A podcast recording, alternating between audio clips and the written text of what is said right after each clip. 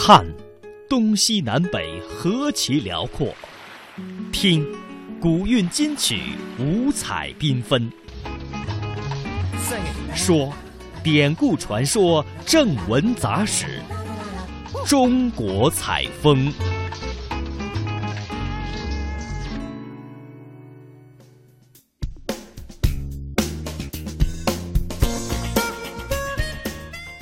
好的，贝利中国，接下来呢，来到今天的中国采风。二十八号呢，参加二零一五香港未来之星寻根陕西活动的百名香港大学生，来到了位于乔山之巅的中华第一陵黄帝陵，拜谒了中华民族共同的人文始祖轩辕皇帝。多位同学也表示啊，看到黄帝陵的第一刻开始，作为炎黄子孙而感到由衷的自豪和骄傲。是皇帝呢，是古华夏部落联盟的首领，中国远古时代华夏民族的共主，五帝之首，也被尊为中华的人文初祖。黄帝陵呢，是位于陕西省的黄陵县乔山之巅，也被誉为中华第一陵。而根据文献的记载呀，自汉代以来，中国历朝呃都有这个公祭黄帝陵的一个传统。嗯，那么从上世纪的九十年代开始呢，前来拜祭黄帝陵的港澳台同胞和海外的华人华侨也已经超过了百万人次。那么接下来今天的中国采风呢，我们就一起走进千古黄帝陵。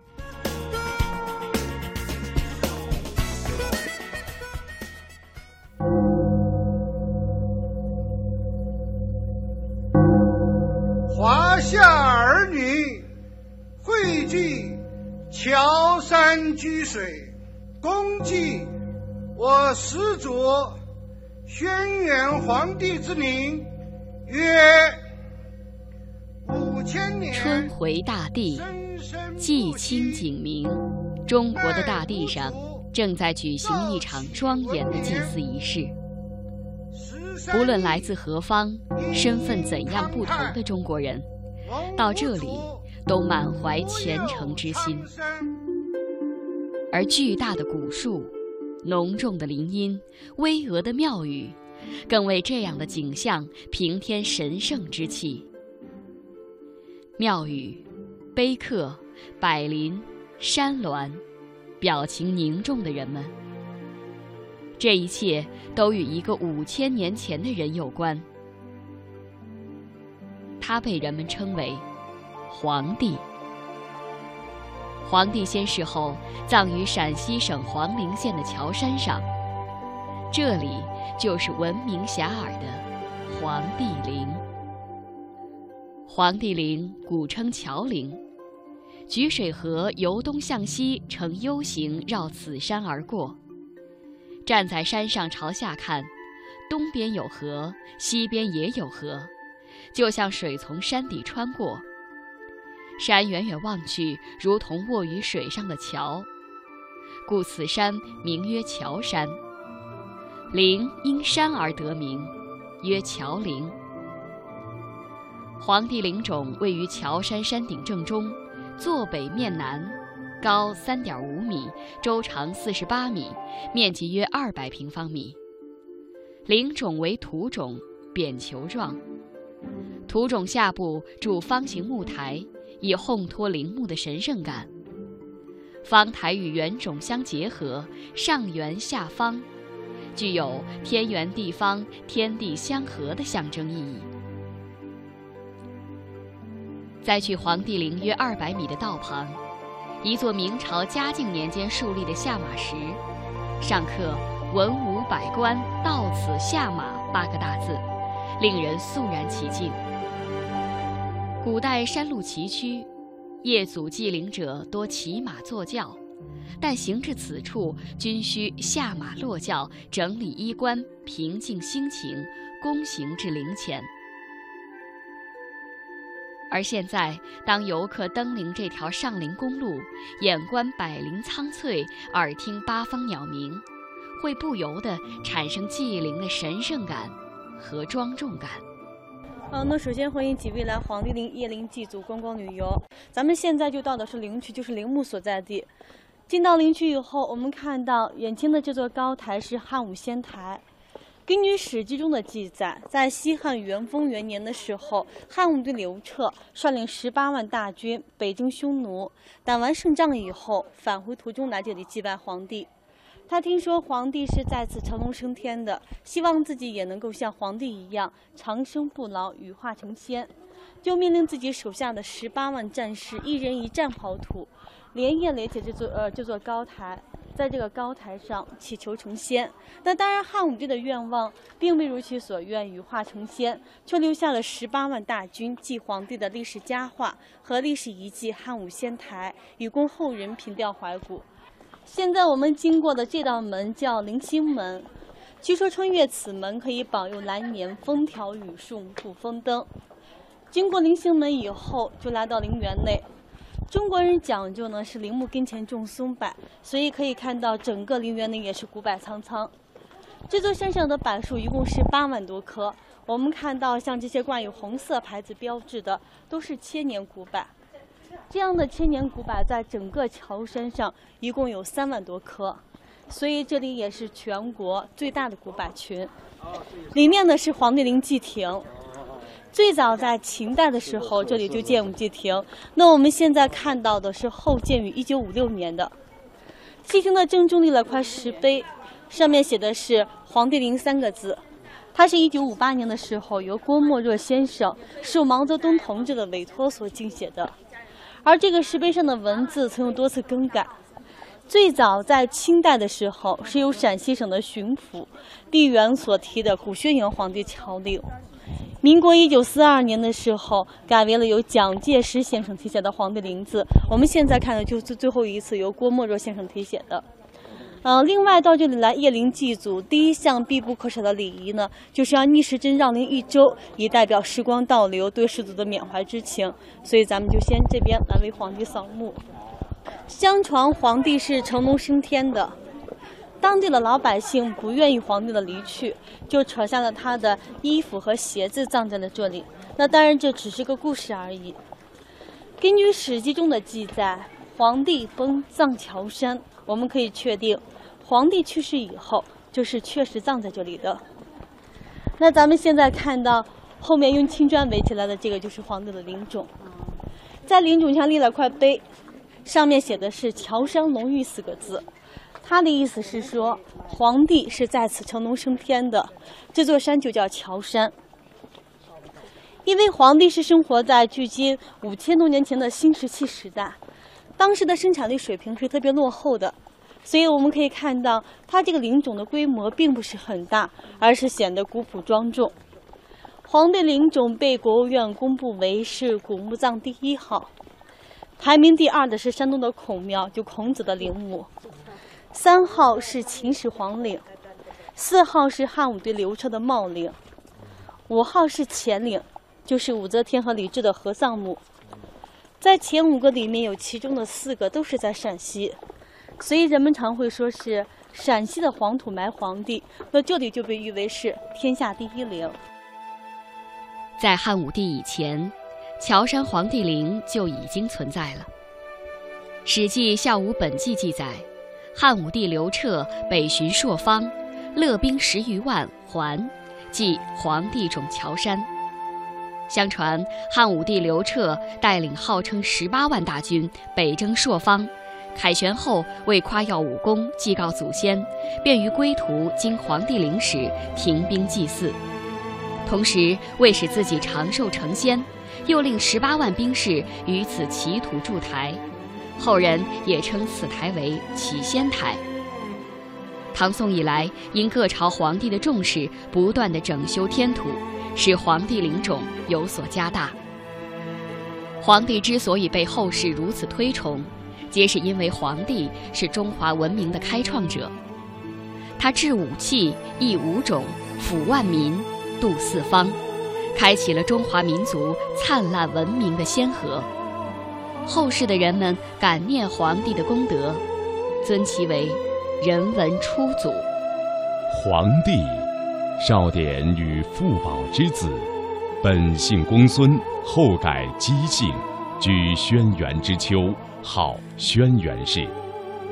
司马迁《史记·五帝本纪》记载，生而神灵，弱而能言，幼而徇齐，长而敦敏，成而聪明。相传皇帝一生下来没多久便能说话，到了十五岁已经无所不通了。公元前两千六百九十七年，二十岁的皇帝继承了有熊国君的王位。在皇帝成为氏族首领之后，有熊氏的势力得到迅速发展，并形成一个独立的皇帝部落。皇帝部落在从积水向东发展的过程中，继承了神农以来的农业生产经验，将原始农业发展到高度繁荣阶段。使本部落迅速发展壮大。炎帝神农氏管制后期，中原各部族互相攻伐，战乱不止。黄帝便乘势而起，打败不同的部族，其余部族的首领亦纷纷归附，于是形成炎帝、黄帝、蚩尤人鼎足而立的局面。黄帝居中原，炎帝在西方。蚩尤居东方，最后皇帝擒杀了蚩尤，获得胜利，统一了中原各部落。战后，皇帝在泰山之巅会合天下诸部落，举行了隆重的封禅仪式，告祭天地，也由此建立了中国历史上最早的民族共同体——华夏族。黄帝时代一系列创造发明具有划时代的意义，标志着中国历史开始进入文明时代。皇帝使用多种农具播种五谷，务农采桑，圈养家畜，发展种植业和畜牧业，制造舟车，改进弓箭，是物质的开创。皇帝创立文字，绘制图画，制定历法。确定算术，协和音律，是文明的开创。皇帝设官治民，划分等级，建立财产制度，区别尊卑，制定礼乐，设置官制，提倡嫁娶，规定婚丧，是制度的开创。因此，司马迁赞颂皇帝有制武器、以五种、抚万民、度四方之功德。皇帝时代结束了大规模的远古战争，结束了混沌蛮荒，是中国进入文明时代之始。黄帝也因此成为中华民族的人文初祖。黄帝陵景区主要由轩辕庙和黄帝陵两大部分组成。黄帝陵在乔山之巅，而轩辕庙在乔山山麓。轩辕庙始建于何时？目前尚无定论。据《黄陵县志》记载，此庙始建于汉代。汉代所建立的轩辕庙，经过魏晋南北朝的战乱，到唐朝时已经基本湮灭无存。唐代宗时重新于黄帝陵建轩辕庙，于是成为了后代历朝祭祀皇帝的场所。宋开宝五年，宋太祖赵匡胤降旨。修葺功德昭著的前代帝王寺庙，但因其旧有的皇帝庙地势狭隘，不便于尊崇，于是将皇帝庙由原来的乔山西路迁至了乔山东路。迁移后的轩辕庙占地面积有所扩大，还重新修建了庙院、山门、承兴亭和大殿。现今的轩辕庙就是在此基础上不断修葺完善而成的。轩辕庙庙前广场气势恢宏、雄阔壮观，包括了入口广场、印池、轩辕桥、龙尾道、庙前广场等，总占地面积三百多亩。顺着龙尾道拾级而上，便是宽阔的庙前广场。广场上建有四个望柱，左右端然而立，古朴典雅、庄重大方。穿过庙前广场。迎面便是气度非凡的轩辕庙山门了，正门门额上上书“轩辕庙”三个大字，是民国时期陕西省政府主席蒋鼎文于1938年清明节祭祀时所题。我们现在所在的位置呢是轩辕庙，它是供奉和祭祀轩辕皇帝的场所。进来之后呢，首先展现在我们眼前这棵古老粗壮的柏树，就是皇帝手植柏，树高十九米，下围最粗的部分是十一米，是五千年前轩辕皇帝亲手栽植。我们黄陵当地有句谚语呢，是这样描述它的粗壮：七搂八扎半，疙里疙瘩不上算。意思呢就是说，七个成年人手拉着手，还合抱不拢这棵树的最粗部分。还剩手指的八爪有余，由此可见它是多么粗壮。在一九九八年的时候，它还被中华名树公园养护委员会评定为中华名树、中华第一树。咱们现在呢要穿过的这个亭子叫诚心亭，诚心亭呢又称果亭。自古以来，凡是来轩辕庙朝拜的人，来到这儿以后呢，我们都要在此稍作停留，整理衣冠，平静心情，然后呢，怀着一颗虔诚崇敬的心情，走向祭祀大殿。冲过陈心亭之后呢，咱们看到左手边的有四通石碑，前两通是港澳回归纪念碑，它是由董建华、何厚华先生题写的碑刻。我们在此刻石立碑，就是为了告慰祖先的在天英灵，更是昭告世人，祖国的统一必将实现。接下来，咱们到碑亭参观，在碑亭内呢，共存放有四通石碑。我们先来参观一下东侧的后一通碑刻。这栋碑刻呢是蒋中正，也就是蒋介石先生呢题写的“黄帝陵”三个大字。原碑是题于一九四二年，也就是民国三十一年的冬天。到了一九四四年的中部县，就更名为我们现在的黄陵县了。咱们来参观一下前面孙中山先生写的这首诗。这栋碑刻是一九一二年由中华民国临时大总统孙中山先生派了一个十五人的代表团到黄帝陵致祭的时候书写的祭陵诗。诗的内容呢是这样的。中华开国五千年，神州轩辕自古传，创造指南车，平定蚩尤乱，世界闻名唯有我先。